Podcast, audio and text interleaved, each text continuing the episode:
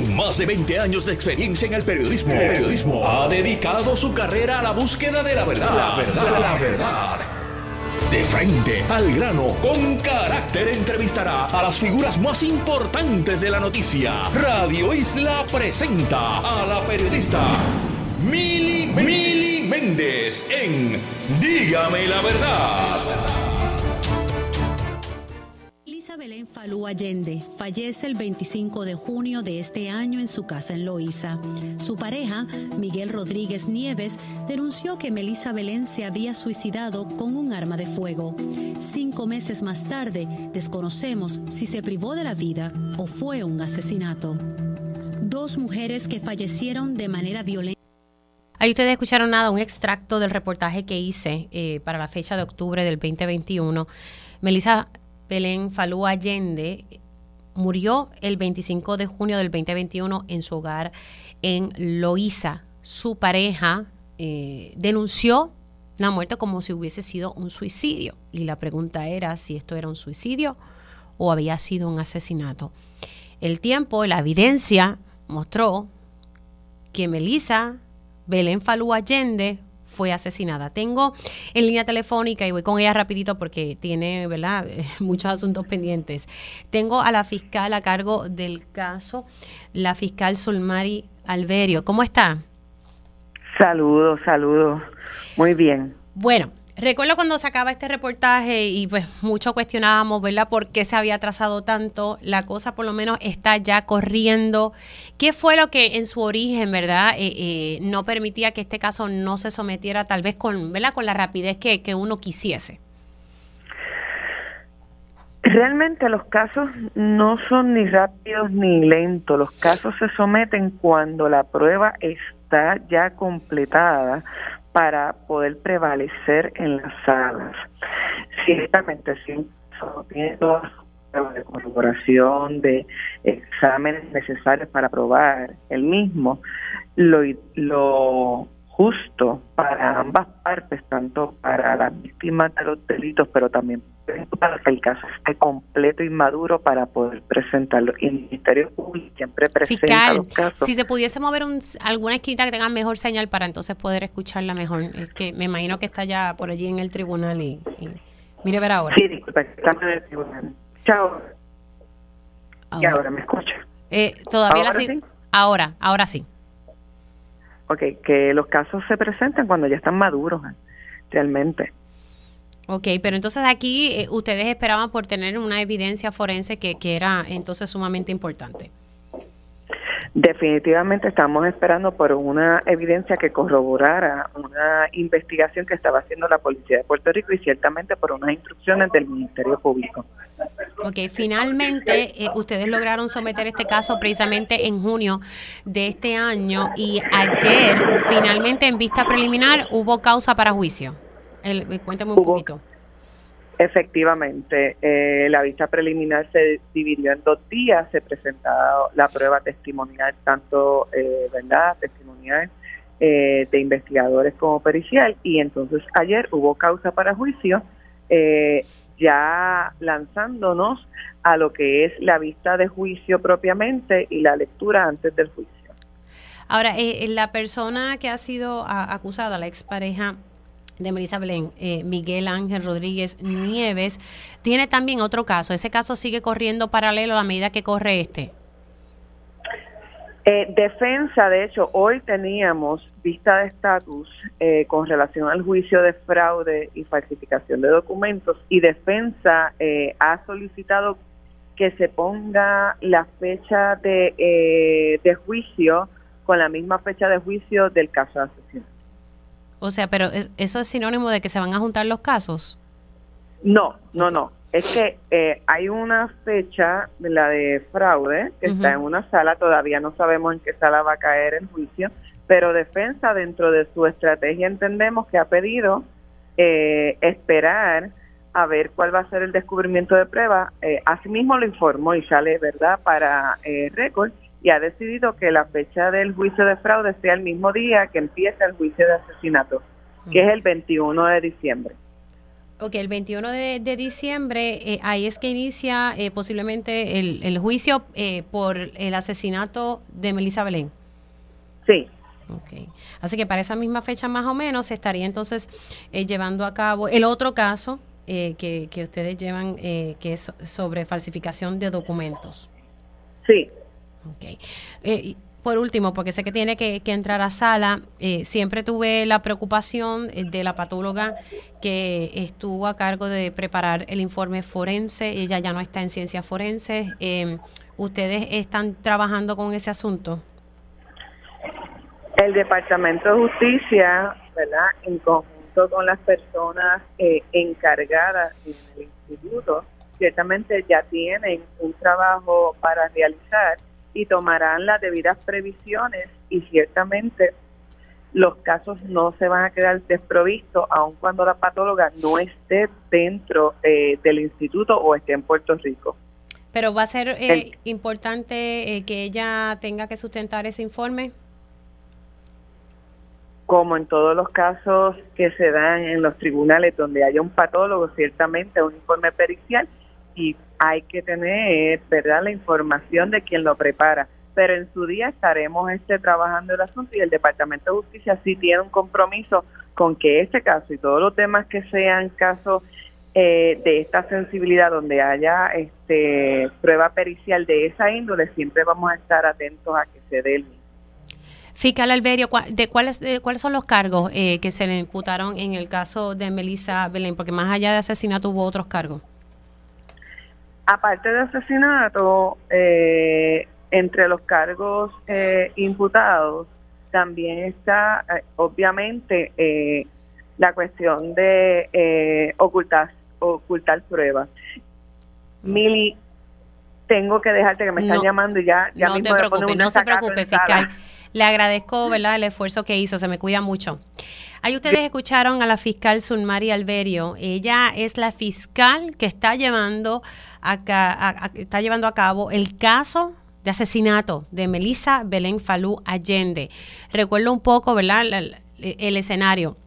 Cuando eh, María Paola, eh, el caso de María Paola se dio, había surgido este caso el de Melissa Belén Falú Allende, eh, nosotros eh, cuando yo estaba en Cuarto Poder ah, venimos en conocimiento de este caso y, su muerte había sido en junio del 2021, mucho antes, y yo decía, wow, porque este caso no ha trascendido. Así que nos dimos a la tarea de investigar y, y luego darle continuidad a este caso. Finalmente, un año después, literalmente, se pudo procesar, se pudo radicar cargos a, a la expareja de Melissa Belén Falú Allende, que importante que tiene otro caso, él tiene otro caso por fraude y falsificación de documentos. Ya ustedes escucharon aquí la fiscal eh, informarnos que la defensa eh, de Miguel Rodríguez ha solicitado pues que ese juicio también comience a la par con el de Melissa Belén, que pues entonces ya la fecha está para el 21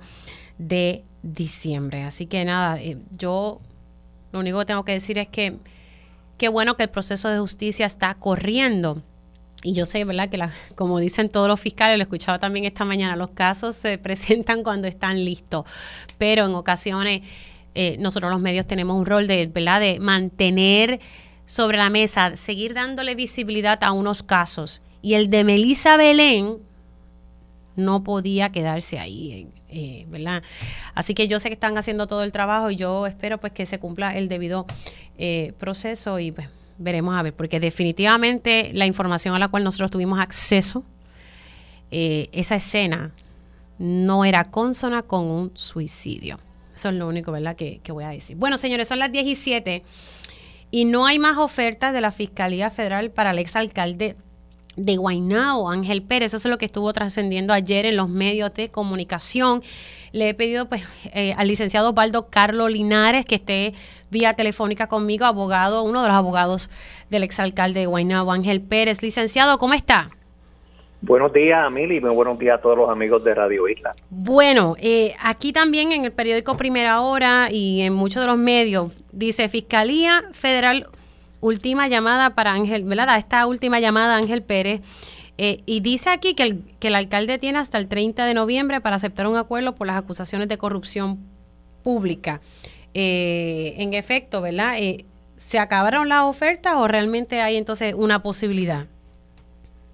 Pues mira, Mili, los abogados en los casos criminales, obviamente asesoramos a nuestros clientes y le damos las distintas alternativas que tiene, pero es el cliente en última instancia que toma la decisión de si se acepta eh, una, una oferta del gobierno o si el caso debe ir a juicio. En este caso en particular es un caso que tiene unas peculiaridades y es que tú sabes que desde el día uno del arresto de, de Ángel Pérez, pues salió pública una, una foto este, donde aparecía él. Este, el paquete de dinero, esa foto. Alegadamente con un paquete de dinero. Okay. Esa, esa foto no, no forma parte del pliego acusatorio federal. ¿No? no, esa, esa confusión lo tiene, lo tiene casi todo el mundo. Esa foto sale como, como parte de un anejo a una moción que radica la Fiscalía Federal para pedir una fianza más alta, que en el caso de Ángel Pérez, que es un delito que no es de violencia, que es una persona que no es rico para la comunidad, pues terminó siendo una, una fianza bien baja, terminó siendo una fianza de 10 mil dólares. Eh, pero esa foto salió y esa foto pues eh, tuvo un impacto eh, grande en, la población, porque es como decir, pues mira, aquí está la evidencia de, del traqueteo. Eh, sin que un jurado lo haya podido evaluar. Y lo cierto es que nosotros cuando entramos al caso, pues, eh, y vimos esa, esa foto, que nos la entrega también el gobierno, y analizamos la, la prueba en el caso, entendemos que hay una historia que está detrás de esa foto, que eh, nosotros la hemos discutido con la Fiscalía Federal, no hemos podido llegar a un acuerdo sobre, sobre esa controversia sobre la, controversia de la foto. Sobre lo que implica esa foto. O sea, lo que implica esa foto, pues es algo que no puedo discutir públicamente todavía porque es parte de la evidencia del caso. Pero es lo que ha llevado a, nuestro cliente a, a decir que él está dispuesto a aceptar cierto grado de responsabilidad, pero no el grado de responsabilidad que el gobierno le achaca en el pliego acusatorio. O sea, para tenerlo claro, licenciado, eh, eh, eh, el exalcalde sí está abierto a aceptar cierto grado de responsabilidad. Correcto, pero no una responsabilidad de, de todos los cargos. Y, y fíjate, nosotros hemos visto esto en casos como el de Julia Keller, que es un caso que, implicaba hasta 30 años de cárcel por la exposición tan grande que ella tenía que terminó siendo un caso de seis meses y de y de cumplir el resto en, en, este, la casa. Y muchísimos de los cargos pues eh, se archivaron y lo mismo pasó este con el caso de Abel Nazario exalcalde de Yauco que en un segundo caso después de ser convicto estando en apelación su caso pues este le dan un excelente deal eh, en el segundo caso que era un caso que implicaba la contratación de empleados fantasmas para este, una campaña política de él y de otros senadores. O sea que este eh, en estos casos siempre nosotros lo que estamos buscando es que la realidad salga a relucir en su día, que la responsabilidad real que el cliente tenga pues sea por la que él responda. Eh, pero llevar a un cliente a que responda por algo que él entiende que no que no cometió, pues eso es, eso es difícil y nosotros pues ni, se lo podríamos aconsejar tan siquiera. Ahora, pero entonces, eh, ah, sigue esa conversación porque estoy viendo aquí que, que ¿verdad? el fiscal Scott Anderson indicó que la última oferta de parte del Ministerio Público tiene como fecha el límite de 30 de noviembre. ¿Ustedes alcanzarán algún acuerdo a esa fecha o, o usted lo ve un poquito cuesta arriba? Lo veo cuesta arriba porque esa, esa oferta no se aceptó y, él indicó que no, iba a, que no iba a traer nuevas ofertas, no iba a modificar las ofertas que se han hecho, ah, eh, que han sido dos, de hecho. Él hizo una oferta inicial y después hizo una segunda oferta. Pero aún la segunda oferta, pues algo que nuestro cliente no contemplaría este, aceptar. Así que todo luce como que este caso va para juicio el año que viene, para eso nos estamos preparando. Así que esto iría para juicio eh, y, ¿verdad? Para que nos vaya explicando el proceso, esto sería un, juicio por eh, eventualmente por jurado. Es un juicio que va a ser por, eh, por jurado en lo federal. Esto no sería como un poco peligroso para, para su cliente, pensando yo acá el nivel de impacto que tuvo esa fotografía en la población, se podrá buscar un encontrar un jurado completamente imparcial. Pues mira, es precisamente eh, eso que hizo el gobierno contra esa foto en ese momento, pues va a ser motivo de que en el momento en que se vaya a seleccionar el jurado, esa va a ser una de las preguntas que va a haber que hacer el jurado, si esa foto lo llevó a crear un juicio sobre una la conducta de, de el exalcalde y si piensa que fue de tanto impacto que no, no variaría su juicio el que se presente una prueba en contrario. Y esa pregunta va, va a haber que, que traerla y este y tenemos que, que trabajar con jurados que por lo menos digan bajo juramento allí que no que están dispuestos a escuchar la prueba y, y base esa prueba pues formar formular un juicio a base de la prueba que ustedes han tenido acceso, eh, porque eso es pues, parte de, la dinámica, ¿esto pudiese ser un juicio eh, bastante extenso o algo que corra eh, rápido? Pues mira, estamos calculando ambas partes, o sea, te estoy hablando de todas cosas que están en el récord del caso, este, ambas partes hemos calculado un grupo de testigos de entre 5 y 6. O sea que es un caso que debe estar eh, debe estar viéndose en una semana, semana y media. Sí, que no, no debe ser un, juicio bastante no, extenso. No, va a ser, no, no va a ser extenso. Y este es un caso donde habría, habría eh, prueba de defensa, donde se sentarían testigos por el lado de la defensa también. Como parte de esas dos acuerdos, o, esas dos ofertas, mejor dicho, eh, ¿le han pedido a su cliente que, tenga que colaborar o, declarar información sobre otras personas? Pues mira, siempre en, una negociación sale a reducir ese, ese aspecto, eh, pero el cliente nuestro no tiene información eh, que pueda ayudar a la fiscalía a esclarecer nada. O sea, eso, eso lo hemos pasado, ver juicio sobre eso. Así que no es una consideración al momento de, la negociación. Posiblemente si hubiese ese aspecto por el medio, ya hubiésemos llegado a un acuerdo. Exacto, pero entonces aquí, eh, para tenerlo claro, en el aspecto, el cliente, en este caso estamos hablando del exalcalde de Guaynabo, Ángel Pérez, no tiene información sobre otras personas que hayan cometido delito. No, no pudimos hacer ese ofrecimiento a, la fiscalía. Este, es algo que, que no está en discusión en el caso. O sea, no es, no es, no es, no es ni nunca ha sido un, cooperador ni tan siquiera potencial. Este, no tiene información de, la comisión de delitos por otras personas. Así que no ha sido cooperador con los federales. Bueno, vamos a ver, ¿verdad?, en cómo eh, trasciende esto. Gracias, licenciado, por entrar unos minutitos. ¿Cómo no? Se me cuida mucho.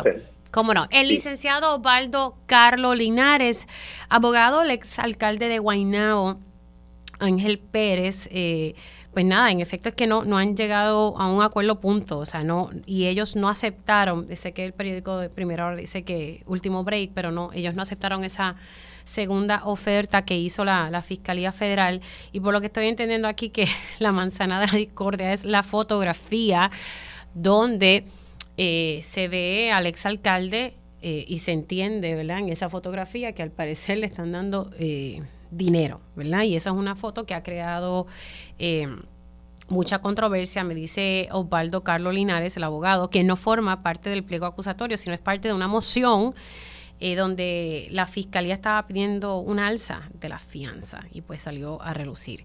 Interesante este detalle que el exalcalde sí está dispuesto a, a por lo menos asumir cierto grado de responsabilidad pero no de todo, ¿verdad? No de todo lo que se le señala. Así que lo ve cuesta arriba el licenciado Osvaldo Carlos Linares llegar a una oferta para el 30 de noviembre. Eh, así que nada, eh, todo pinta que esto irá a juicio el año que viene y pues nada, más o menos semana, semana y media ambas partes entre 5 a 6 testigos y, algo que se los vela uno se pone a pensar si realmente eh, Ángel Pérez pudiese colaborar, pues no, no está cooperando. No es ni nunca ha sido eh, cooperador. Esa es la cita exacta del licenciado Osvaldo Carlos Linares, que es uno de los abogados del exalcalde de Guaynabo, quien ha sido acusado por actos de corrupción. Bueno, siendo las 10 y 17, eh, voy a iniciar a tocar un, tema que me parece que es eh, bien importante, pero antes eh, recordar, y, me parece, ayer surgió una noticia que me parece bien importante, que lo, lo toqué por mucho tiempo en televisión y aquí en este espacio. Sabemos que el programa de neurocirugía del recinto de ciencias médicas perdió su acreditación. En un momento dado, la Middle State Commission of Higher Education le envió a principios de este año una carta al recinto diciéndole, mira, tengo preocupación por estos estándares, vamos a ir a visitarte. Y como que generó mucha preocupación que la acreditación del recinto de ciencias médicas completa, o sea, la acreditación, pudiese eh, caer bajo un bajo observación por parte de la Middle State Commission. Ayer salió la información, yo sé que Recinto de Ciencias Médicas había contestado las preocupaciones, sé que la Middle State estuvo eh, haciendo como unas pistas de estas eh, a nivel de Zoom, ¿verdad? De, manera virtual. Y ayer salió la información en la página de que el recinto de ciencias médicas ya está cumpliendo. Qué bueno, eh, me parece que es una gran noticia y que se debe destacar. Gracias a Dios el recinto de ciencias médicas no tiene su acreditación en peligro. Por ahora están cumpliendo. Obviamente van a venir unas visitas o por lo menos van a estar monitoreando, eh, van a estar monitoreando todo lo que tenga que ver con la cuestión de los recursos pero por el momento, agraciadamente, eh, pues no está en peligro la acreditación. Yo creo que eso es motivo para celebrar nuestro recinto de ciencias médicas. Es sumamente importante todas las escuelas que hay dentro de ese recinto en el área de la salud. Así que yo me alegro y, y, tengo que reconocer que qué bueno que la universidad, como decimos por ahí, se puso las pilas, pudo demostrar y que se le sigan asignando los fondos y por favor que las administraciones que vengan administren bien, tomen decisiones correctas y sensatas y no politiqueras. Por favor, porque el país requiere y exige transparencia, pero necesita un, los profesionales de la salud. Eh, nada, quería, no quería que se me pasara por alto eh, ese tema porque me parece importante y pues el recinto mantiene su acreditación y no, bueno, eh, no es que se la habían quitado, es que estaba ahí como en, remojo, estaban ahí mirando, así que gracias a Dios ese peligro como que está fuera del panorama por el momento. Tengo que hacer una pausa, pero al regreso voy a estar hablando sobre la maternidad subrogada. No se retire porque también voy a estar hablando con Camilo Guadalupe de Ayuda Legal Puerto Rico sobre las hipotecas reverse. Me parece que esto es bien importante lo que está pasando a nuestros adultos mayores. Hacemos una pausa y regresamos en breve. Conéctate a radioisla.tv para ver las reacciones de las entrevistas en vivo. En vivo. Esto es Dígame la verdad con Mili Y ya estamos de regreso aquí en Dígame la verdad por Radio Isla 1320. Les saluda Mili Méndez. Definitivamente comenzamos el pasado segmento dando seguimiento a, varios temas que, estuve tocando el año pasado. Primero con el caso del asesinato de Melissa Belén Falú Allende. Ayer se encontró eh, causa para juicio contra Miguel Rodríguez, quien en un momento dado eh, fue la pareja de Melissa Belén y denunció de que ella se había suicidado. La evidencia demostró que fue un asesinato y pues ahora enfrenta ese juicio y también tiene otro juicio por fraude y falsificación de documentos. Luego también le dimos, eh, hablando ahorita sobre el recinto de ciencias médicas y qué bueno que, que la acreditación no está en remojo, como decíamos eh, a principios de este año cuando la Middle State mandó esa carta. Así que enhorabuena que el recinto por ahora está acreditado y todo está corriendo eh, en orden. Ya mismito vamos a estar hablando sobre el impacto de las hipotecas reverse en nuestros adultos mayores, pero quería darle seguimiento a otro tema que no quería que, ¿verdad? que se me quedara ahí, y es el tema de la maternidad subrogada. En el programa de televisión Cuarto Poder, eh, yo estuve haciendo varios reportajes sobre esto. Primero, hablando sobre un caso de la maternidad subrogada tradicional, y también traje otro caso a, relucir de la maternidad subrogada eh, eh, gestacional. La subrogada, ¿verdad? La tradicional es que esta mamá que quiere convertirse, esta persona, esta mujer que quiere convertirse en madre, pues utiliza el, ¿verdad? Eh, a otra persona para que o ya sea que ellos busquen el, óvulo eh, de algún banco, pero que sea quien le cargue eh, el bebé. O sea, ella no, tiene ese vínculo con el bebé. Eso es lo que se conoce como la, tradicional. Y hubo un caso recientemente, el, Supremo, fíjate, ha atendido dos casos, uno de la tradicional y otro de la gestacional. Eh, y hay ya una jurisprudencia sobre, sobre esos casos. Pero quiero eh, darle seguimiento porque se presentó un proyecto en la Cámara de Representantes, que es el proyecto de la Cámara 577, y tanto Cámara y Senado han estado en diálogo de ver cómo debe quedar el lenguaje de ese proyecto y es para buscar un marco regulatorio a estos casos, eh, ¿verdad? Dos familias, y bueno, fueron muchas más, pero los dos casos principales que reseñé son dos familias que pasaron, como decimos por ahí, las de un dolor de cabeza, eh, y pues terminaron eh, en un proceso a nivel judicial que fue costoso y, doloroso, especialmente el caso de la maternidad subrogada tradicional. Tengo a la senadora Joan Rodríguez Bebe, presidenta de la Comisión de Vida y Familia del Senado. Buenos días, senadora, ¿cómo está? Buenos días, Mili, gracias por la oportunidad. Bueno, senadora, ¿qué ha pasado con, este proyecto? La última vez que dialogué con usted y con el representante Ángel Matos, quedaron en que se iban a sentar y que, y que todo se estaba moviendo. ¿En, dónde estamos ubicados con el proyecto de la Cámara 577? Pues mira, Miri, así mismo fue.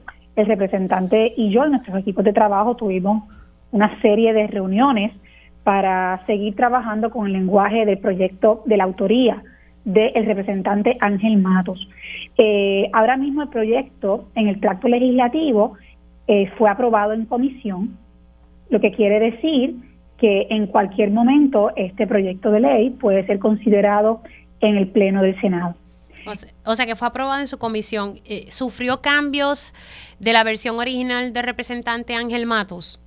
Sí, el proyecto, bueno, la parte sustantiva, por verdad, ya establecida por la oficina de Ángel Matos, eh, no sufrió grandes cambios, sino que los cambios realmente fundamentales que se le incluyeron a esta pieza legislativa fueron dirigidos a lo que hablamos en el programa de televisión, ¿verdad?, donde tú conversaste con nosotros, para establecer claramente las salvaguardas de manera tal que la práctica de la subrogación no se convierta en una industria donde la mujer sobre todo aquella mujer en posiciones eh, vulnerables, eh, quede entonces presa de, un, de una industria que le explote y obviamente pues ciertamente ella quede en una posición todavía de mayor vulnerabilidad. Por lo tanto, se reguló por un lado lo que señalaba cuál sería el proceso en los casos de sufrogación gestacional, que es aquellos casos donde no hay un vínculo genético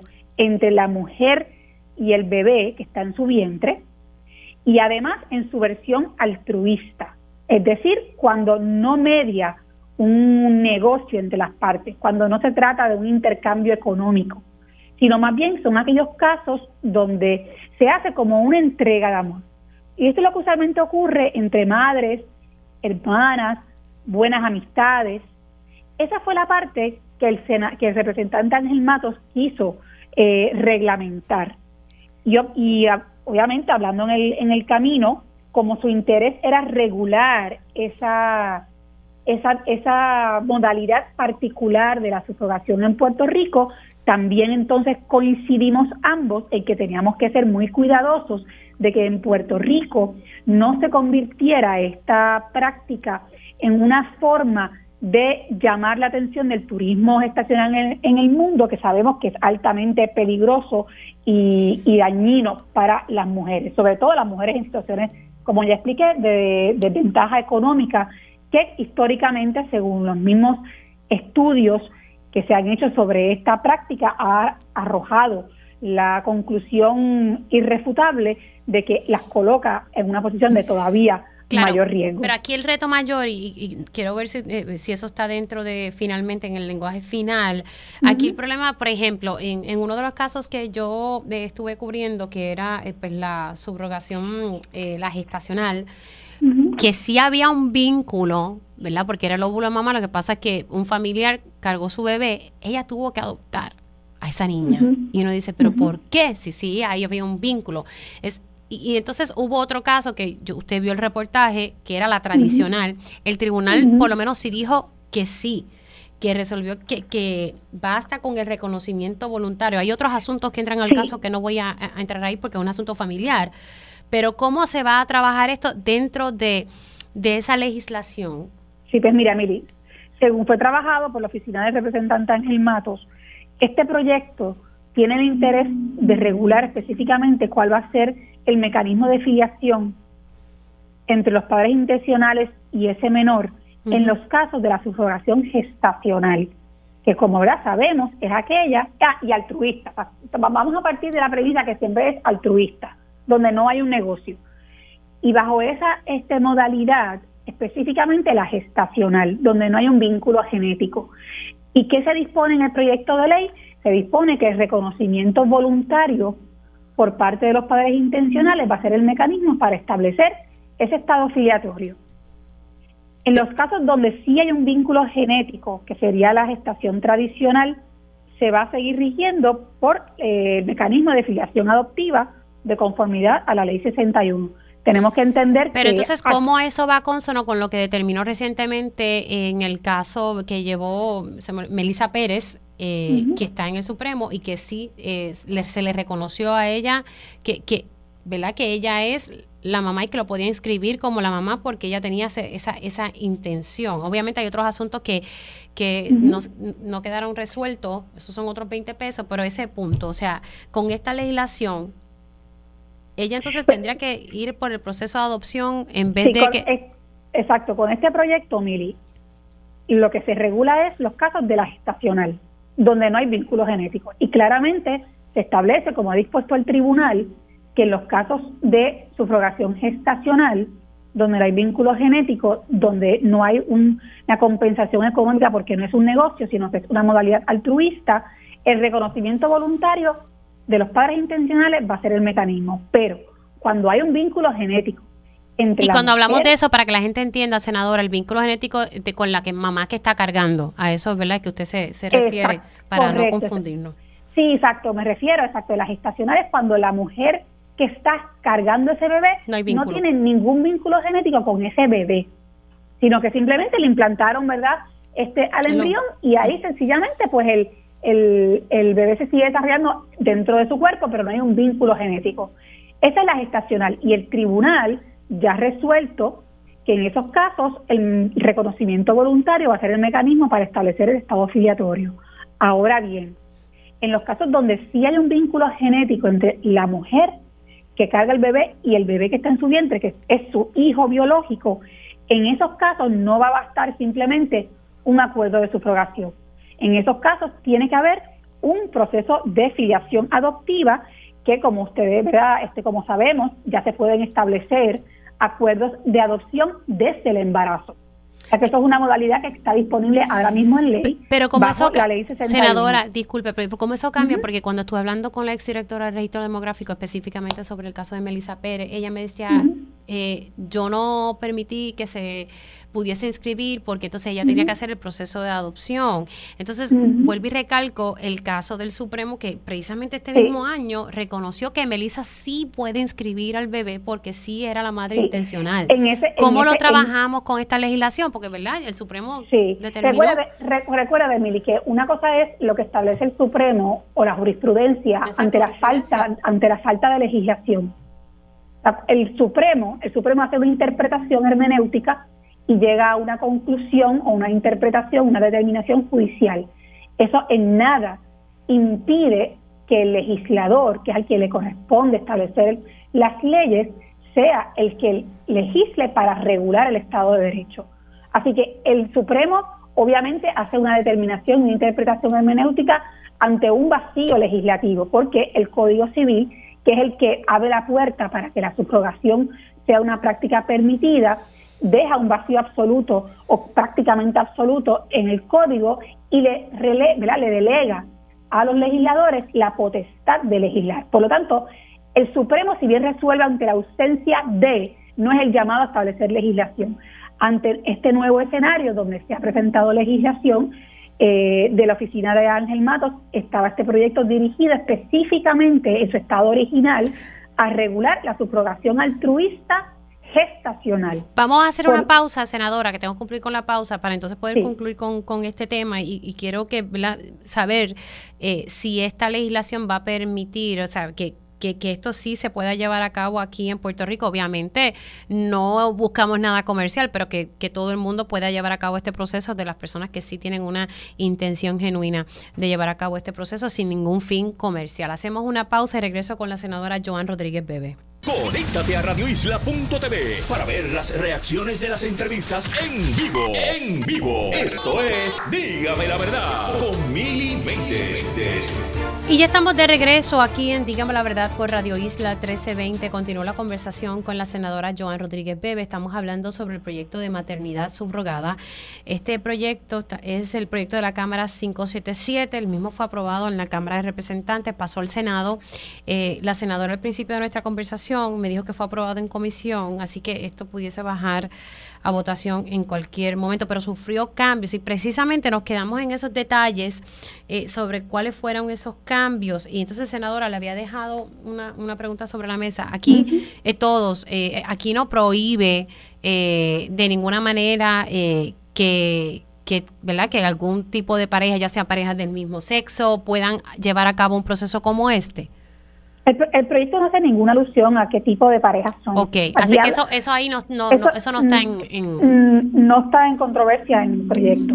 Lo que el proyecto establece es una distinción entre la subrogación altruista y la comercial, que como ya dijimos, la comercial está terminantemente prohibida. Se permitiría la altruista, que es aquella donde no hay compensación económica más allá de los gastos ordinarios de un proceso médico, eh, y también el proyecto lo que hace es regular específicamente la subrogación gestacional, que es cuando no hay un vínculo genético entre la mujer que carga el bebé y el bebé que está en su vientre, disponiendo el proyecto que en esos casos el reconocimiento voluntario por parte de los padres intencionales va a ser el mecanismo para establecer el estado filiatorio. Ahora bien, en cuanto a tu pregunta, Miri, específica sobre aquellos casos de gestación tradicional, que es donde sí hay un vínculo genético entre la mujer que carga el bebé y el bebé, en efecto, es su hijo, ese bebé que está en el vientre, en esos casos se dispone en este proyecto que se vaya a regir el estado filiatorio por el proceso de adopción.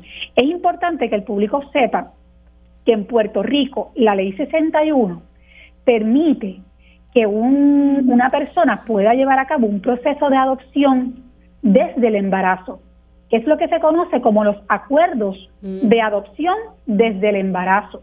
O sea que no hay que esperar que nazca la criatura para empezar un proceso de adopción, sino que ya nuestro sistema de derecho permite que ese proceso de adopción se establezca desde el embarazo. Por lo tanto, entendemos que no hay necesidad, a la luz de esta realidad jurídica, de cambiar nuestro Estado de Derecho, sobre todo y tomando en consideración, Mili, que en estos casos donde hay una, madre y un hijo, donde hay un vínculo genético, no se puede tratar a los hijos biológicos como si fuera una mercancía. Y ah. por lo tanto hay un interés importante por parte del Estado de proteger esa relación ¿verdad? De, eh, biológica entre una madre y un hijo con todas las salvaguardas en ley. Por lo tanto, entendemos que el mecanismo adecuado es el, proceso de adopción desde el embarazo. ¿El representante Ángel Matos ha visto estos cambios? ¿Está de acuerdo? Sí, esto, esto, esto es un, un proyecto de ley que hemos trabajado directamente, paso a paso, entre ambas oficinas. Así que hemos llegado a los acuerdos que entendemos que hacen el proyecto realmente viable como está. Obviamente, considerando las intenciones que tiene el representante Ángel Matos y por otra parte, también garantizando unas protecciones para las mujeres puertorriqueñas de manera tal que Puerto Rico no se convierta en un destino turístico de la subrogación como ha ocurrido en otros países del mundo. Recuérdense que en Puerto Rico un proceso como este cuesta alrededor de 50 mil dólares. Es decir, esto no es un proceso para cualquier persona. En Estados Unidos, esto está aproximadamente en los 100 mil dólares. Por lo tanto, si en Puerto Rico se permite la subrogación comercial, eso quiere decir que nuestras mujeres en nuestro país, en un estado de vulnerabilidad y de pobreza, estarán expuestas a un continuo turismo de personas que vengan a aprovecharse pero, de la por ejemplo, una, económica de las mujeres. Pero una pareja, por ejemplo, de Estados Unidos pudiese venir aquí en Puerto Rico y, Pues y el- llevar a cabo el proceso. El proyecto establece primero, como dijimos, tiene que ser altruista, no puede haber aquí un- una relación comercial. Segundo, la- las personas que quieran hacer este acuerdo tienen que estar residiendo en Puerto Rico por lo menos un año de residencia en Puerto Rico. Además, también tienen que ser ciudadanos americanos.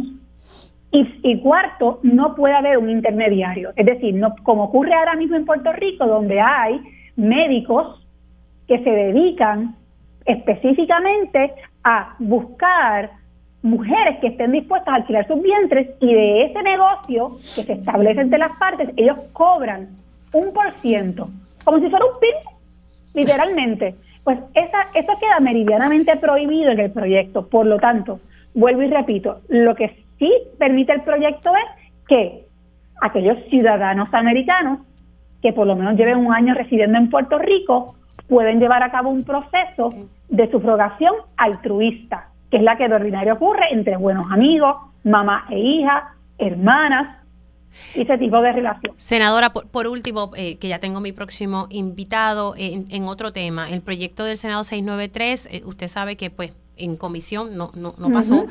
Eh, ¿Usted va a volver a someter un proyecto similar? Eh, ¿qué, qué, ¿Cuál va a ser su postura en torno a eso? Pues mire, mire, ahora mismo hay otros proyectos que ya están ante la consideración de la Comisión de Asuntos de Vida y Familia en el Senado, así que le estaremos dando curso a los proyectos que ya están presentados y ¿Cuáles son esos yo- proyectos? perdóname, ¿Cuáles son esos proyectos? no me sé los números, Ajá. pero son proyectos que tienen que ver con la protección de los bebés que sobreviven a abortos tardíos. Eh, también está, hay otro proyecto que está dirigido a asegurarnos que los profesionales de la salud que atiendan menores de 14 años embarazadas tengan que reportar ante las autoridades dentro de un término específico de tiempo la posible comisión de un delito, porque eviden- evidentemente tiene que haber ocurrido o pudo haber ocurrido una violación técnica. Así que en, ese- en esa medida, pues lo que queremos salvaguardar la protección de esa menor y que ningún violador, si fuera el caso, quede impune ante, ante un posible crimen cometido. También hay un proyecto dirigido a las, mm, las mujeres menores de edad que se quieren procurar un aborto y eh, la importancia de que en esos escenarios al menos uno de los padres tenga conocimiento de las circunstancias para lo mismo que te acabo de explicar, para evitar que una mujer sea coaccionada, llevada a abortar eh, y que nadie se entere porque eh, la propia persona que pudo estar cometiendo un delito, sobre todo un delito de violación, sea el que lleve a la mujer menor de edad a abortar y que nadie tenga conocimiento de estos hechos. Así que estos eh, proyectos estarán tomando su curso regular. En, es una consideración la posibilidad de presentar otro tipo de proyectos y también llevarlos a la evaluación. Eso no está descartado. Okay. Cuando me dice otro tipo de proyectos, que eso no está descartado, eh, ¿de qué índole? No, sobre el, sobre el tema del aborto. O sea, que pudiese ser que, ¿verdad? que dentro de este ejercicio que estaré haciendo ahora, considere presentar otro tipo de regulación dirigida a la protección de la vida de los niños en el vientre materno. Claro, pero similar al proyecto del Senado 693. No necesariamente, Ok. Mili. No, el, el universo es inmenso. Recuérdese que en Puerto Rico, como aquí, el aborto está por la libre, en el sentido de que una mujer puede abortar durante nueve meses y prácticamente por cualquier razón, pues la realidad es que el campo de acción para un legislador en este momento, para buscar de distintas formas proteger la vida del no nacido, es inmenso. Así que estaremos dentro de ese universo evaluando todas las posibilidades. Bueno, senadora, gracias por haber estado con nosotros. Se cuida. Gracias, Mili. Buen día. Buen día. Senadora Joan Rodríguez Bebe, primero estábamos hablando sobre el proyecto eh, 577, el proyecto de la Cámara sobre la subrogación, la maternidad subrogada. Me parece que esto es un tema y, y pues a- a- no había. No hay legislación y el Supremo ha tenido que intervenir ya en dos casos.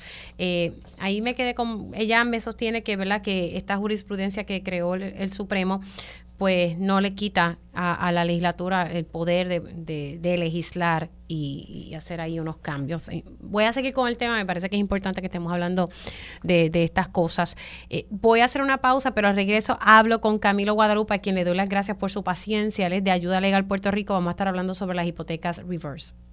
Conéctate a radioisla.tv para ver las reacciones de las entrevistas en vivo. En vivo. Esto es Dígame la verdad con Mili Méndez.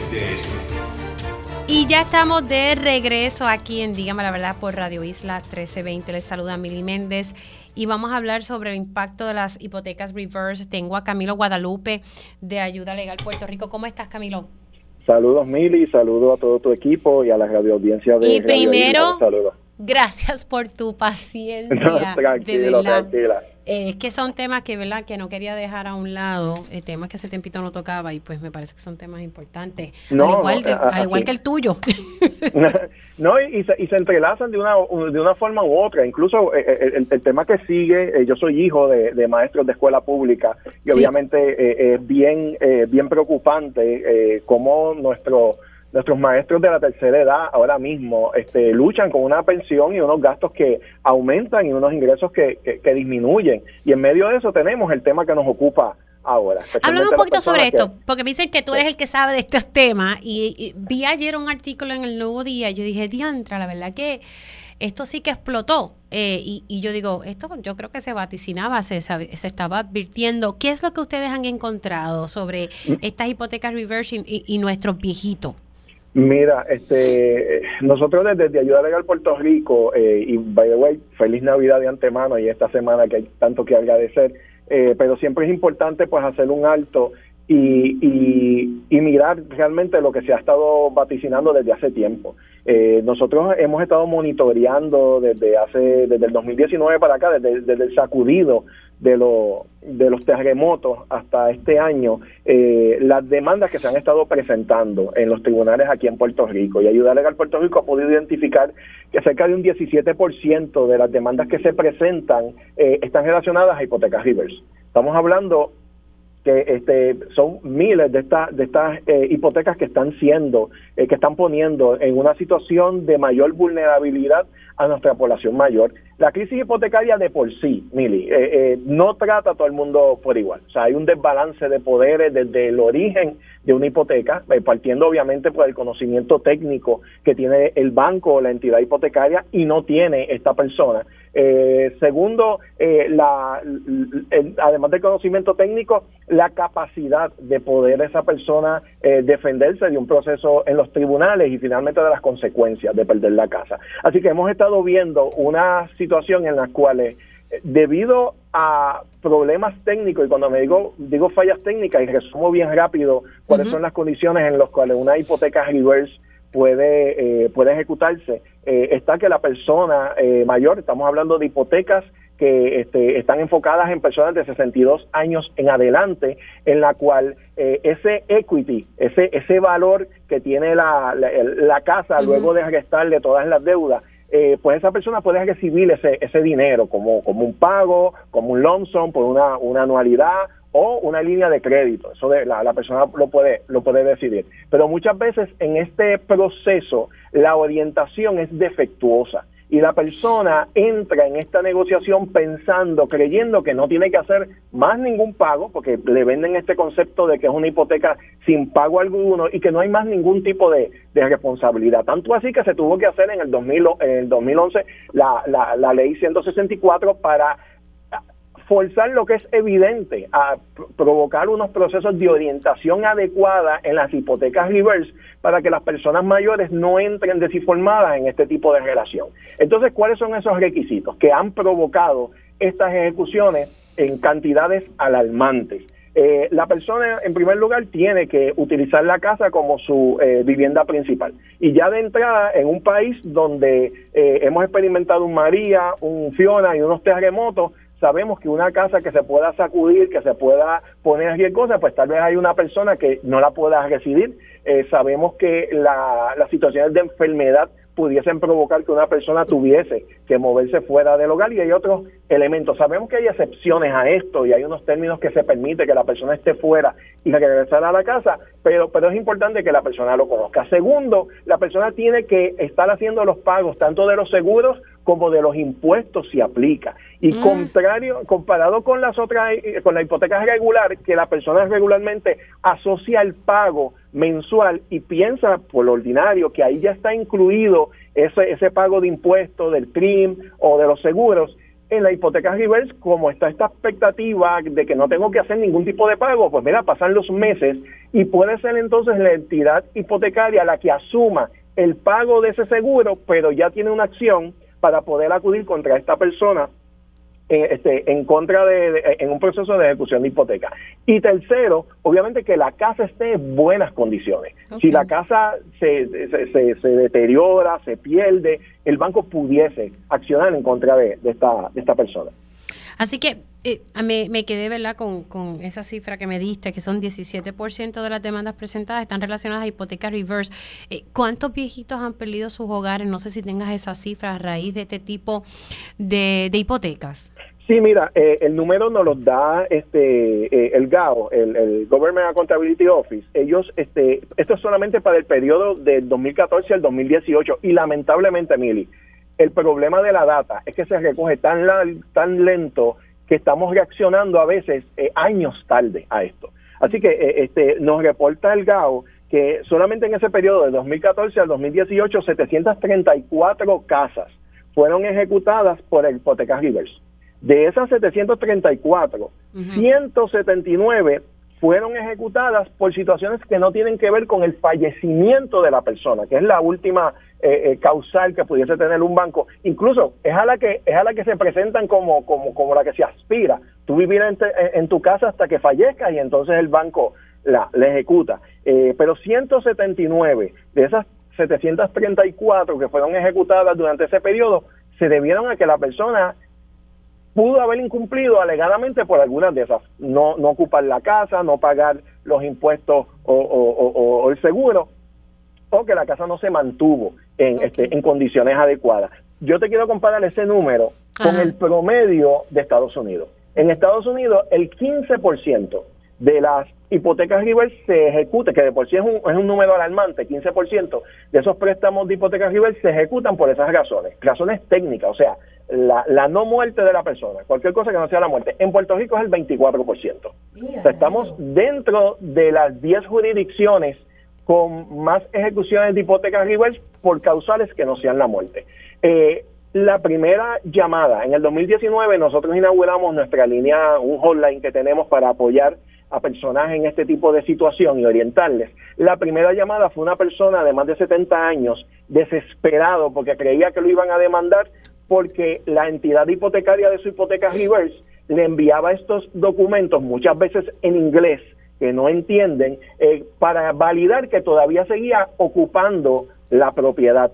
Y la persona ya había cumplido con eso y no recibía eh, la contestación del banco o de la entidad para saber, ¿me vienen a sacar o no me vienen a sacar de la casa. O sea que si añaden unos elementos este, de estrés este, emocionales que ponen en una situación bien vulnerable a esta población.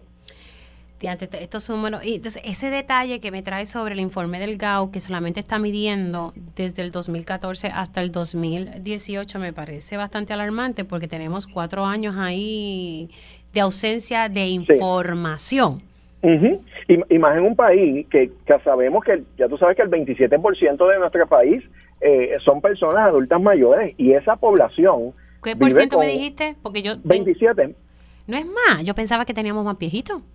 Ah, no, pues, pues, pues este, los datos que te estoy diciendo es 2020, censo 2020, okay. es que te estoy diciendo. Este, y bajo el censo 2020, el porciento de, de pobreza se eleva a los 38% de esa población, de esa población. O sea, que, que, estamos hablando de que aún con la data del 2020, y sabemos que según pase el tiempo, la expectativa para el 2035 es que se va a elevar mucho, mucho más esa población, las condiciones para que una persona que tenga eh, una hipoteca reverse se pudiesen ver eh, afectadas. La falta de información, eh, el colapso de, de, los valores del mercado residencial, el mismo aumento de la expectativa de vida, que debería ser algo para celebrar algo bueno, que la gente dura más años, eh, el aumento de los costos de servicios médicos. Todo esto son eh, factores que no necesariamente la persona que entró en un proceso de, eh, de, hipoteca reverse consideró o el banco le informó a la hora de entrar en esta negociación. Listo, ¿verdad? Qué, qué triste. Así que el 17%, estamos hablando de adultos mayores de 62 años en adelante y de lo que tenemos, la información que tenemos hasta el 2018, 734 casas ejecutadas, de esas 179 que son por razones técnicas, ¿verdad? Que no tiene que ver con que la persona falleció. Eh, a esto, ajá.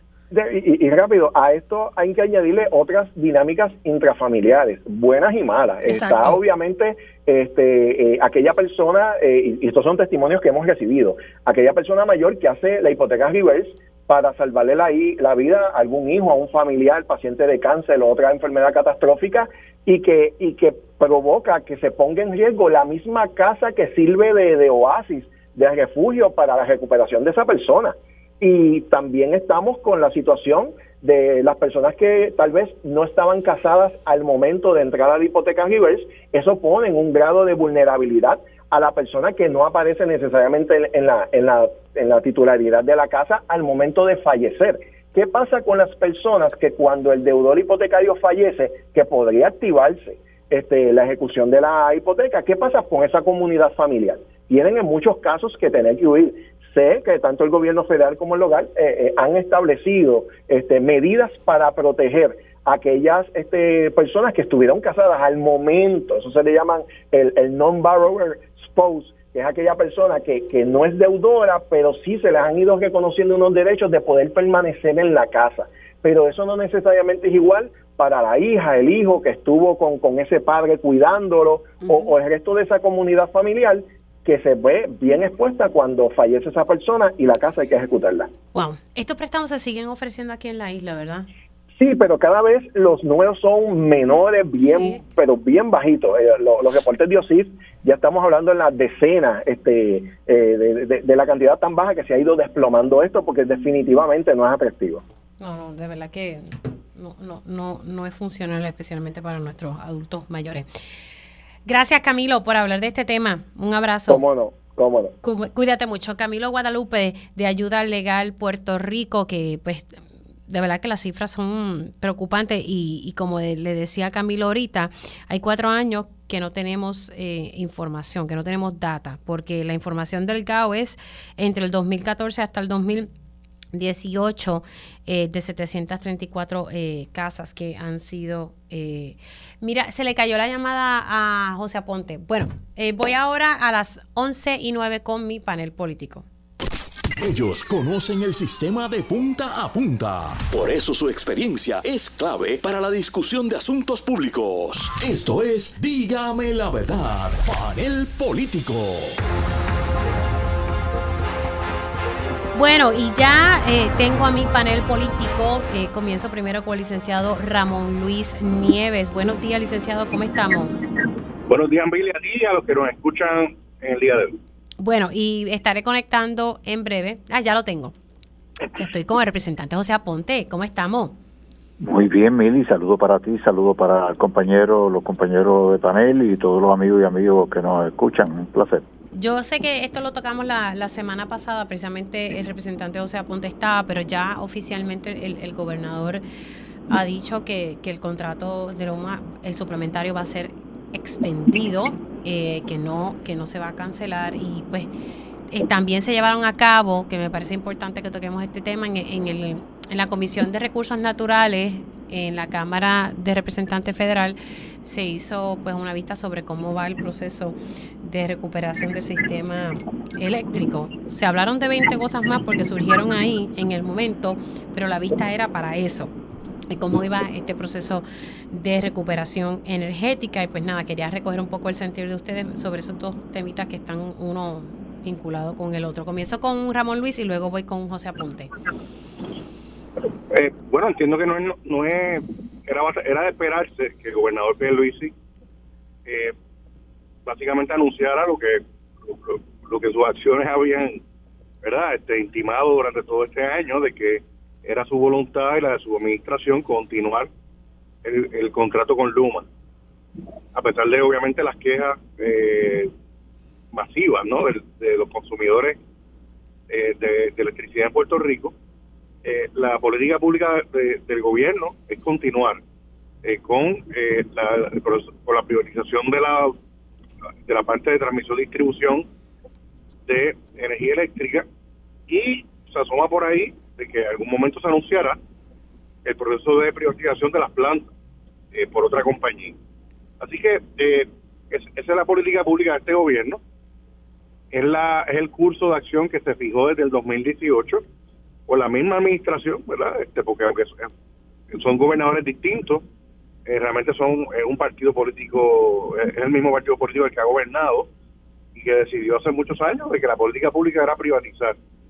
obviamente las decisiones políticas pues se tomaron en las elecciones y esa era la política pública que estaba clara en el gobierno si ese va a ser el, camino fijado por este gobierno, eh, lo menos que se puede pedir es que la, las entidades que se supone fiscalicen el cumplimiento de este contrato eh, se les den los recursos y verdad y, que las personas sean las más capacitadas para lograr la fiscalización eh, de este contrato que evidentemente en todo este año no ha habido una fiscalización adecuada eh, y hablo particularmente de, de, la, de la autoridad de las alianzas público-privadas, que evidentemente no tienen expertise para eh, ¿verdad? Este, supervisar el cumplimiento de este contrato de la administración del sistema eléctrico. Eh, y digo eso así porque realmente no hay una solución legislativa inmediata, no hay una solución ni siquiera legal para eh, uno para que se pueda descartar el contrato con Luma. De hecho, en los pasados días también el Departamento de Justicia emitió una opinión eh, avalando la legalidad de ese contrato. O sea que realmente las avenidas que, existían para impugnar el contrato en esta etapa eh, realmente no están disponibles. Eh, y el gobierno se ahí va a, a continuar con el contrato. Bien brevemente sobre la vista del Congreso, como tú dijiste, Emilia, aunque se la atención pública se fue por otro lado con la discusión sobre esta ida, eh, lo, cierto es que esta vista pues también eh, demostró lo mismo, o sea, que aunque, aunque hay quejas con el desempeño de Luma, eh, me parece que la visión política, la política pública que continúe el, Luma ahí y que continúen empresas privadas administrando este bien público luego de, ¿verdad? de, años de mala administración, décadas de mala administración de dicho de la autoridad eléctrica. Voy con el representante José Aponte. Iba a decir Ángel Mato. Ángel Mato que lo tengo en la mente porque ahorita estábamos tocando un proyecto del José Aponte, representante. Adelante. Y, le deseo al compañero Ángel Mato que deba estar en el proceso de recuperación. Que ay, sí, de verdad que, mira, le dio duro, ¿sabe? Yo creo que, ay Dios mío, creo que pasa la semana del pavo todavía, ¿verdad? enfermito, enfermito. Pero mira, yendo al tema, ¿por qué estamos donde estamos? por décadas eh, estuvo la autoridad primero de fuentes fluviales, después la autoridad de energía eléctrica en el 2013, eh, comenzando el 2013, Josué Colón administraba, dirigía la autoridad de energía eléctrica, le pidieron que diera su parecer sobre una emisión de bono, dijo que no, que no respaldaba la emisión de bono, lo sacaron de la autoridad, trajeron a Alicea, Alicea hizo la autoridad de la, emisión de bono eh, y luego de hacer la emisión de bono, entonces el gobernador dijo, me vale, no voy a pagar la emisión de bono, eh, ahí comienza el proceso de huelga y, también, pero José, importante también destacar otros gobiernos que sí tomaron prestado también. Es, pues, ¿Verdad? Ese, el, el que dijo también me vale. décadas. Pero, fíjate que te dije décadas. Sí, importante, ok. Eh, fíjate que no, no, no me circunscribí en ese proceso. pero, mira, destacaste el de me vale. bueno, pues, pues, pero, en, ese proceso, eh, quien dijo me vale y no voy a pagar, porque anteriormente a eso se hicieron emisiones de bonos que se criticaron porque se decía que eran emisiones de bonos para dar un mejor servicio y sin embargo lo que se hacía era que se daban aumentos de salario, eh, se negociaba con un nuevo convenio con uniones eh, y el mejor servicio seguía en la misma. Así que eh, de esa dinámica es que llegamos entonces donde estamos, a un proceso de privatización. Está esta compañía que hemos manifestado ha actuado de manera eh, no apropiada porque siendo un ente privado que no está acostumbrado a responderle ni a los medios ni mucho menos al pueblo de manera directa ni tampoco a los eh, al ente político por decirlo así legisladores ni alcaldes pues la comunicación ha sido bien defectuosa y en ese proceso todos nos hemos quejado. Ahora, hay algo que llama la atención y es que en la misma forma que yo escucho en los medios eh, las personas quejándose, en mis visitas por la isla, el pueblo me dice, no podemos volver a lo que teníamos. Ah, hay que trabajar mejor con esta compañía porque no podemos volver a lo que teníamos.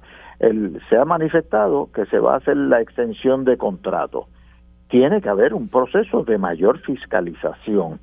No puede ser simplemente el contrato está ahí, si lo cancelamos, el costo va a ser peor para el pueblo de Puerto Rico porque vamos a tener una compañía eh, de salida que no tiene la motivación, pero como quiere hay que seguirle pagando. Eh, sí, ok, yo puedo entender eso, pero se queda la compañía y no puede ser que se quede la compañía sin atender los, planteamientos que se hacen diariamente. Así que por ese lado estamos con la compañía Luma, se hizo una vista pública, como tú bien señalas, Mili, en el Congreso la semana pasada, la Comisión de Energía, eh, se tocó el tema energético, de hecho, la Secretaría de Energía Federal se ha manifestado sobre el, desempeño o, el contrato de Luma. Eh, y ellos están atentos también a la utilización de los recursos que se están dando aquí. Así que el, la clave en todo esto es fiscalización efectiva. Pero eso se está dando, José Aponte, de verdad se está dando algo. Porque imagínense, la secretaria de la gobernación dijo que le iba a respirar en la nuca. Eh, nunca, ¿verdad? No, no observé esa respiración. O sea, yo no he visto esa fiscalización ahí. fíjate que te estoy planteando, Mili, que tiene que ser efectiva. Tú puedes fiscalizar y decir, ok, me entregaron este documento, como también puedes decir, yo requerí este documento.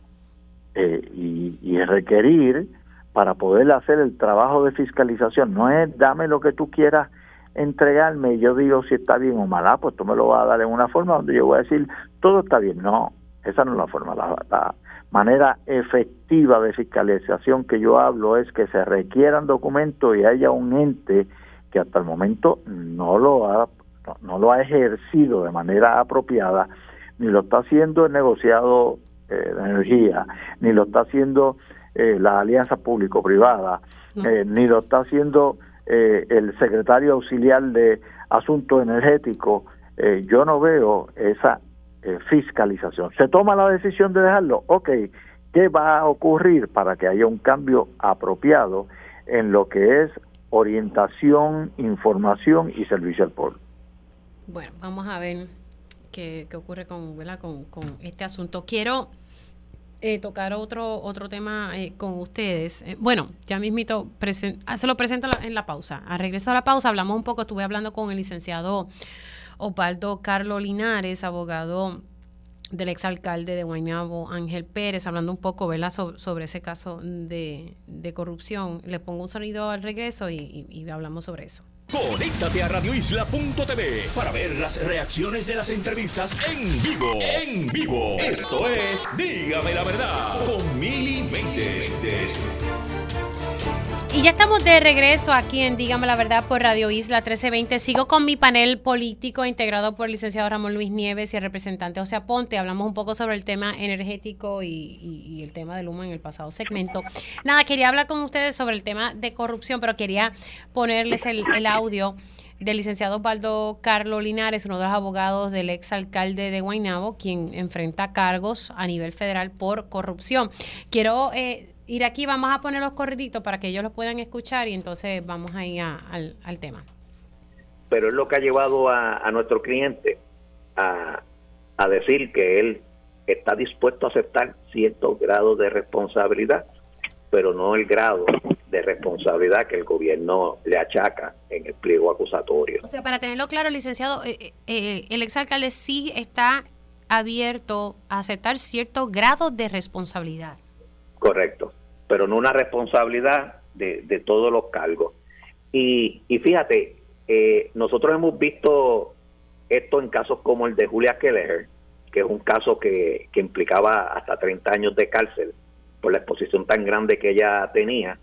que terminó siendo un caso de seis meses y de y de cumplir el resto en, en, este, la casa y muchísimos de los cargos pues eh, se archivaron y lo mismo pasó este con el caso de Abel Nazario, exalcalde de Yauco. Lo veo cuesta arriba porque esa esa oferta no se aceptó y, y él indicó que no iba a, que no iba a traer nuevas ofertas, iba a modificar las ofertas que se han hecho, eh, que han sido dos, de hecho. Él hizo una oferta inicial y después una segunda oferta. Pero aún la segunda oferta, pues algo que nuestro cliente no contemplaría este, aceptar. Así que todo luce como que este caso va para juicio el año que viene. Para eso nos estamos preparando. Así que esto iría para juicio eh, y, ¿verdad? Para que nos vaya explicando el proceso, esto sería un, juicio por eh, eventualmente por jurado. Es un juicio que va a ser por, eh, por jurado. en lo federal esto no sería como un poco peligroso para, para su cliente, pensando yo acá el nivel de impacto que tuvo esa fotografía en la población, se podrá buscar un, encontrar un jurado completamente imparcial. Pues mira, es precisamente eh, eso que hizo el gobierno contra esa foto en ese momento, pues va a ser motivo de que en el momento en que se vaya a seleccionar el jurado, esa va a ser una de las preguntas que va a haber que hacer el jurado, si esa foto lo llevó a crear un juicio sobre una la conducta de, de el exalcalde y si piensa que fue de tanto impacto que no, no variaría su juicio el que se presente una prueba en contrario. Y esa pregunta va, a haber que, que, traerla. Ahí ustedes escucharon al licenciado Osvaldo Carlos Linares, uno de los abogados de el ex representante, ex alcalde de Guaynabo, eh, Ángel Pérez, quien pues eh, esa segunda oferta que le hizo la Fiscalía Federal, pues no, no, no la, el cliente no, no la contemplaba aceptar, o sea, no la aceptó. Así que esto iría a juicio y pues lo que yo hablaba era de esta foto que todos vimos el día que él fue arrestado, que me dice el abogado que eso es un anejo en la moción donde la Fiscalía Federal estaba pidiendo un alza de fianza, no forma parte del pliego acusatorio. Pero nada, todos vimos la foto. Eh, y pues fue bastante impactante ver la misma. Interesante ese detalle. Está dispuesta a aceptar ciertos grados de responsabilidad, pero no, no una responsabilidad de todos los cargos.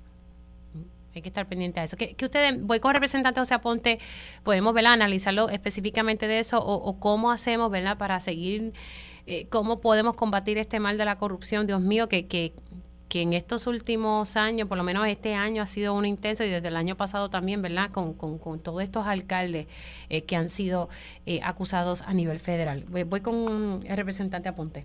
El asunto de la corrupción, Miriam, es un asunto eh, que viene desde el inicio, por decirlo así, de la humanidad. que fue lo que hizo Judas? Vender a Cristo por un dinero. Corrupción. Erradicarlo de manera permanente uno quisiera, la realidad es que siendo seres humanos pues, va a, estar el germen presente. ¿Cómo podemos minimizar los actos de corrupción? La corrupción no solamente en el sector público, se da en el sector privado y no se da solamente en el sector eh, de administración política pública se da en todos los sectores de la sociedad. Eh, por eso que en ocasiones hemos visto, inclusive, exjugadores de grandes ligas, prominentes exjugadores de grandes ligas, que se le ha prohibido eh, entrar a un parque de pelota, casualmente por actos de corrupción. Así que, eh, yendo específicamente al caso que nos ocupa, el abogado ha sido claro en que su cliente está dispuesto a aceptar culpa pero no el nivel de culpa que quiere eh, el, el, ente federal que acepte. ¿Cuál es la situación? Ellos lo saben, ellos han visto la prueba, ellos eh, saben los planteamientos que se han hecho de un lado y del otro. Así que eh, tiene que haber un proceso transparente, el que ha obrado incorrectamente tiene que aceptar su responsabilidad, que básicamente es lo que está diciendo el abogado cuando dice que su cliente está dispuesto a aceptar eh, culpa, eh, aceptar responsabilidad, eh, porque no puede ser tampoco simplemente eh, no voy a aceptar nada. Voy contigo, Ramón Luis.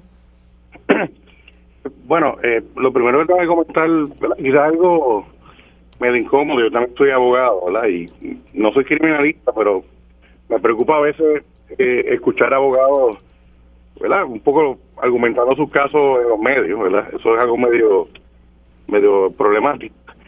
Eh, pero ya en la parte sustantiva, yo creo que, eh, de hecho, me parece, digo, hablando de ese tema también, eh, si, si el, si el ex alcalde de Guaynabo va a, va, va a aceptar X de acuerdo, eso me parece que más una conversación pública, es una conversación de su cliente y con la fiscalía, ¿verdad? Eso pienso yo, pero aparte de eso, yo creo que el acto de, los actos que vimos a todo color, donde eh, el exalcalde Ángel Pérez eh, lo cogieron literalmente con las manos en la masa, en una actuación que llegó una imagen que no se nos va a borrar nunca en Puerto Rico, porque yo creo que la primera vez que, la, que el pueblo ve eh, como literalmente un, funcionario electo está cogiendo chavo en la mano eh, como soborno, ¿verdad?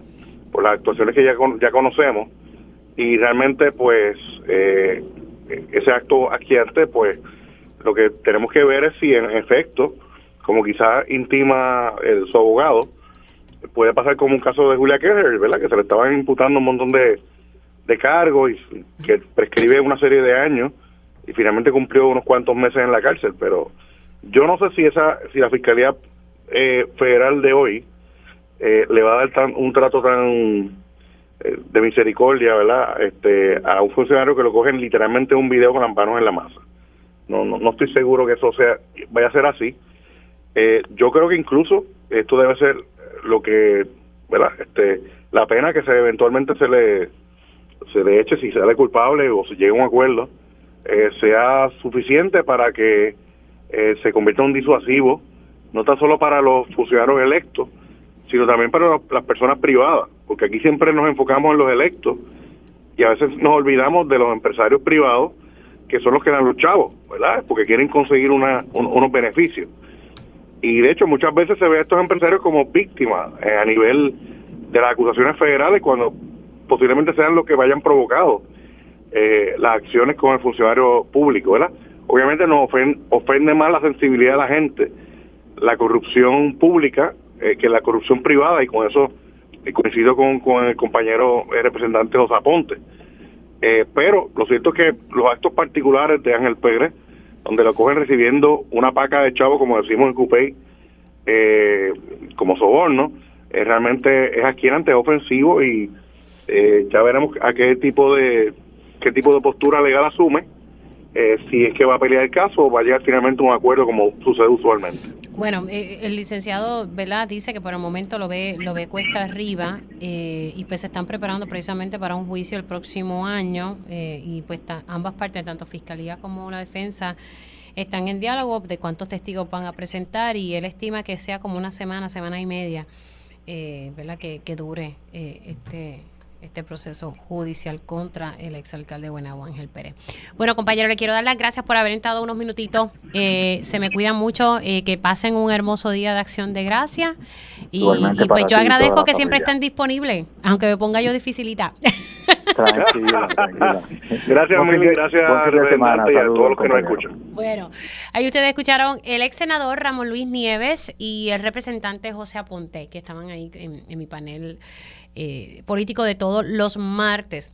Reduje, acorté un poco el panel porque quiero hablar sobre la información que, que trascendió ayer. Ah, tengo que irme a la pausa. Pues me voy a la pausa y regreso con el próximo tema. Conéctate a radioisla.tv para ver las reacciones de las entrevistas en vivo. En vivo. Esto es Dígame la verdad con Mili y ya estamos de regreso aquí en Digamos la Verdad por Radio Isla 1320. Ayer surgió la, noticia de que el Supremo de los Estados Unidos denegó un recurso que se había presentado eh, por los sindicatos, sindicatos perdón, de los maestros para impugnar eh, cambios en sus pensiones. Recuerden que con el acuerdo del pago de la deuda de, del gobierno central, después los maestros se vieron perjudicados en ese proceso, sus pensiones se vieron cambiadas por completo, al igual que los jueces. ¿Qué pasa? Se presentó este recurso y yo quiero que sea el licenciado Rolando Manuel quien me explique este tostón judicial. Licenciado, buen día, ¿cómo estamos?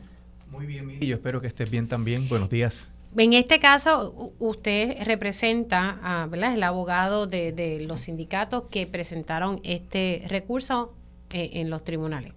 Sí, el FADEB, que es el FADEB, el Frente Amplio ah, para La, Defensa de la Educación, que está compuesto por la Federación, por UNETE y por Educamos, que son tres organizaciones magisteriales, ¿verdad? Que representan diferentes sectores del magisterio en Puerto Rico.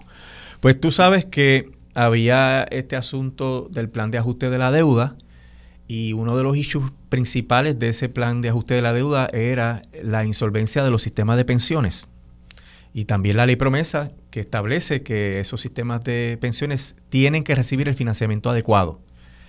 El plan que propuso la Junta, eh, que nuestra cuenta es que fueron 14 versiones del plan, eh, porque eso fue evolucionando según las objeciones y lo que la jueza iba resolviendo, estableció que mediante un exhibit del plan se iban a desplazar una lista enorme de leyes de Puerto Rico, entre ellas una sección de la Constitución del Estado Libre Asociado de Puerto Rico. Desplazar significa que las borramos de los libros.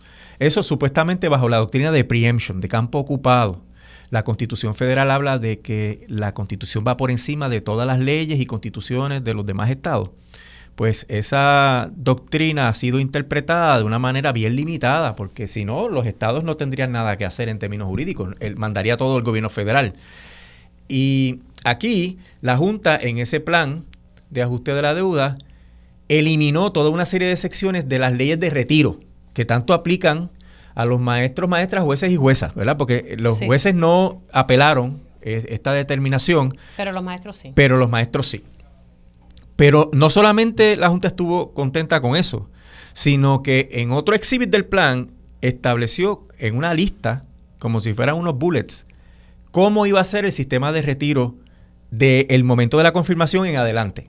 Entonces, ¿qué implica esto? Estamos viendo cómo la Junta no solamente eliminó una serie de leyes y hasta una disposición constitucional, sino también la Junta estaba legislando por conducto del plan de ajuste de la deuda, y la jueza ya había resuelto en varias ocasiones que la Junta no legisla, que la Junta lo que tiene son poderes de presupuesto, etcétera. Y en la ley promesa no aparece nada de que la Junta puede hacer una ley o modificar o enmendar una ley. Pero además de eso, Mili, para que tú veas la magnitud de este problema que se planteó, la Junta mediante otro eh, documento prohibió a la legislatura legislar durante 10 años sobre los sistemas de pensiones. Y cuando tú... Esto luego del, plan de ajuste de la deuda. Del plan de ajuste de la deuda. ¿Qué significa eso? Que se enmendó la constitución del Estado Libre Asociado para decirle a la legislatura, tú no tienes poder para establecer leyes sobre los sistemas de pensiones. Eso, eso solamente se podría hacer mediante una enmienda constitucional porque la, constitución crea el poder legislativo y no, le aparece el límite nada más que los derechos individuales, etcétera. Pero entonces aquí el plan le puso otra limitación.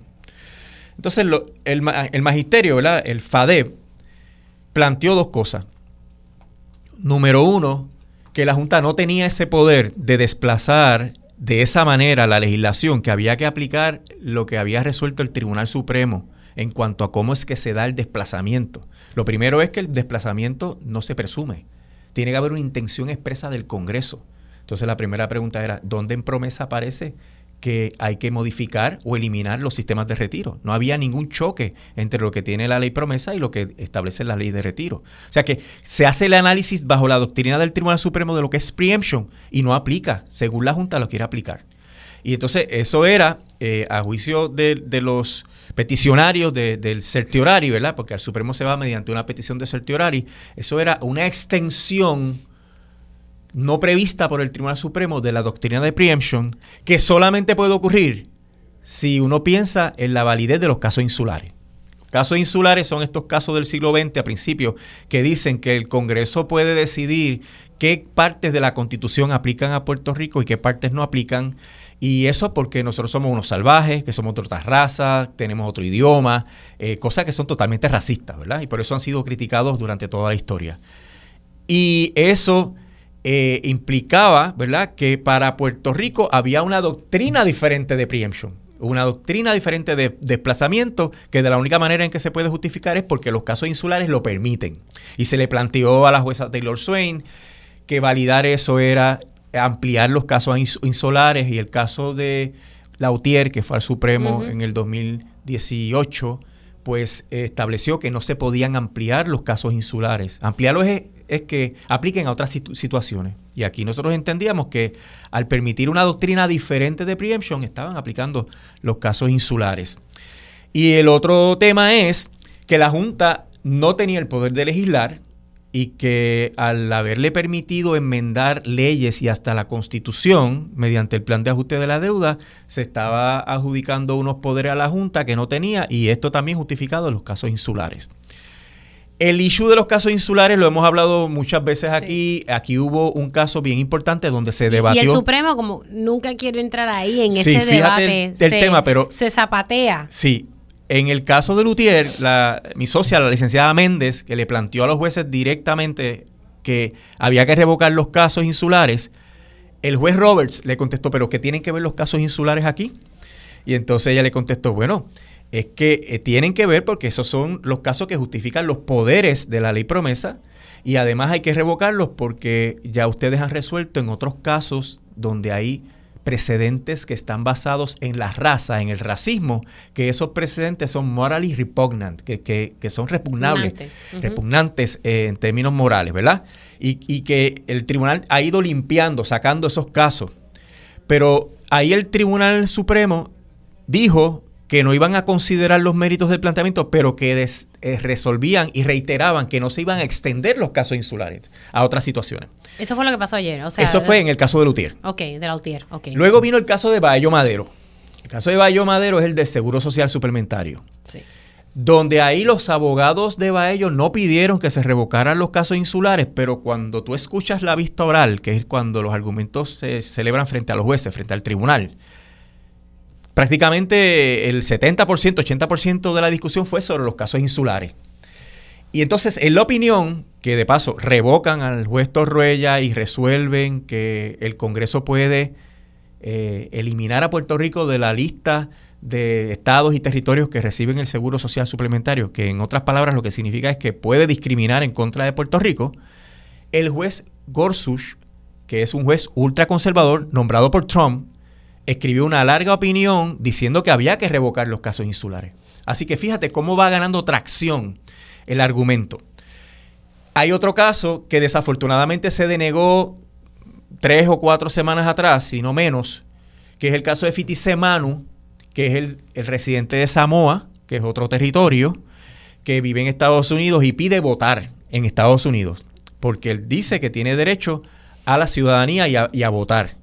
Pero el tribunal de circuito que atendió esto, me parece que fue el 10 o el 11, resolvió que no, porque los casos insulares permitían eso, eh, eh, permitían ese discrimen contra esa persona.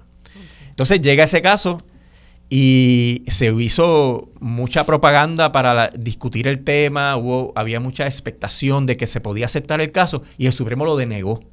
Lo denegó pues como dos o tres semanas antes de... Ya se me acabó el tiempo, pero entonces en caso de, los de los maestros, lo que determina o lo que decide el Supremo es no lo voy a ver. O sea, no, lo voy a ver. No quiso entrar No entro en los, méritos, correcto. Pero quería hacerte este historial para que vieras que cuando volvemos a tocar la puerta del tribunal con un planteamiento similar, el que haya denegado Fitisemano era un, gran indicador de que podría pasar lo mismo. Pero aquí no termina el asunto, porque hay otros casos que, si hay espacio, podríamos comentar. Claro, pero entonces, eh, ¿los maestros aquí queda todo o, qué pasa? Rapidito. No, bueno, los maestros en términos judiciales, eh, ya el caso eh, terminó. le quedan otras alternativas de lucha que ellos han expresado. Ok. Licenciado Rolando Emanuel, gracias por, por haber estado aquí en Dígame la Verdad. Hacemos una pausa y al regreso, tiempo igual.